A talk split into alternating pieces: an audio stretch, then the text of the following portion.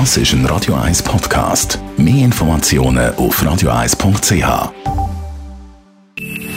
Best auf Morgenshow wird Ihnen präsentiert von der Alexander Keller AG. Suchen Sie den besten Zügelmann, müssen Sie zum Alexander Keller gehen. alexanderkeller.ch 310 Franken Federer On-Schuhe, die es nur 1000 Mal gibt und die man nicht kaufen kann, nur quasi per Los kann kaufen kann, hat natürlich auch uns heute beschäftigt heute Morgen. Und Zürcherinnen und Zürcher gefällt der Schuh und würde man ihn posten. Was haltest du vom neuen Schuh von Roger Federer?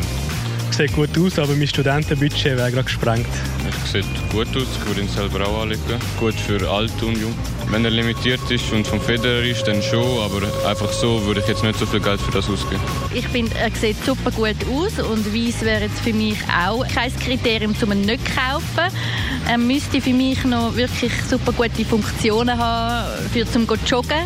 Wenn er noch mal ein Stück billiger wäre, würde ich mir es noch mal überlegen. Aber es wäre mir doch zu teuer. Also ich finde ihn jetzt nicht schlecht, aber ähm, umhauen tut er mich jetzt nicht. Also 310 Franken, da würde ich ja nochmal 300 drauflegen und von Louis Vuitton ein paar Sneaker ja. kaufen. Und für zum Joggen ist der Schuh glaube ich auch nicht. Ich meine, ich habe mal, glaube mein teuerster Schuh ist glaube 190 Franken für einen Basketballschuh, den ich auch wirklich zum Basketballspielen gebraucht habe. Aber 310 Franken, wir haben mit dem Sergio Muster darüber geredet, von Sneakerness. Ja, über den Preis lässt man sich streiten, da fragst du auch falsch, aber 310 Franken ist schon eine Ansage. Aber äh, es ist halt ein bisschen wie beim Wein auch, ist gerechtfertigt, so viel zu zahlen, ja oder nein? Aus meiner Sicht schon, weil eben, wie gesagt, er ist nachhaltig produziert. Ähm, der Roger steht dahinter, eine Schweizer Marke, wieso nicht? Aber ich begreife natürlich auch Leute, die den zum Joggen vielleicht hätten wollen brauchen, ähm, dass das ein bisschen zu teuer ist. Aber ich muss auch dort sagen, er ist auch nicht für das Joggen gedacht, sondern wirklich für den Lifestyle.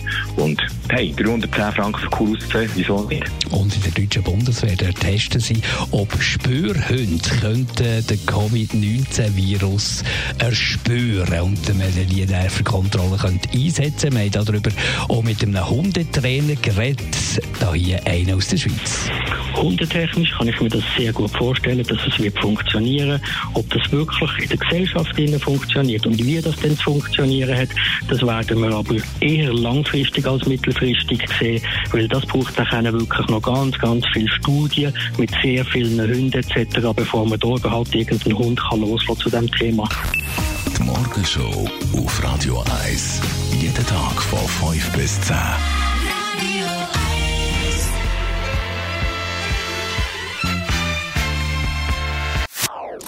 Das ist ein Radio 1 Podcast. Mehr Informationen auf radio1.ch.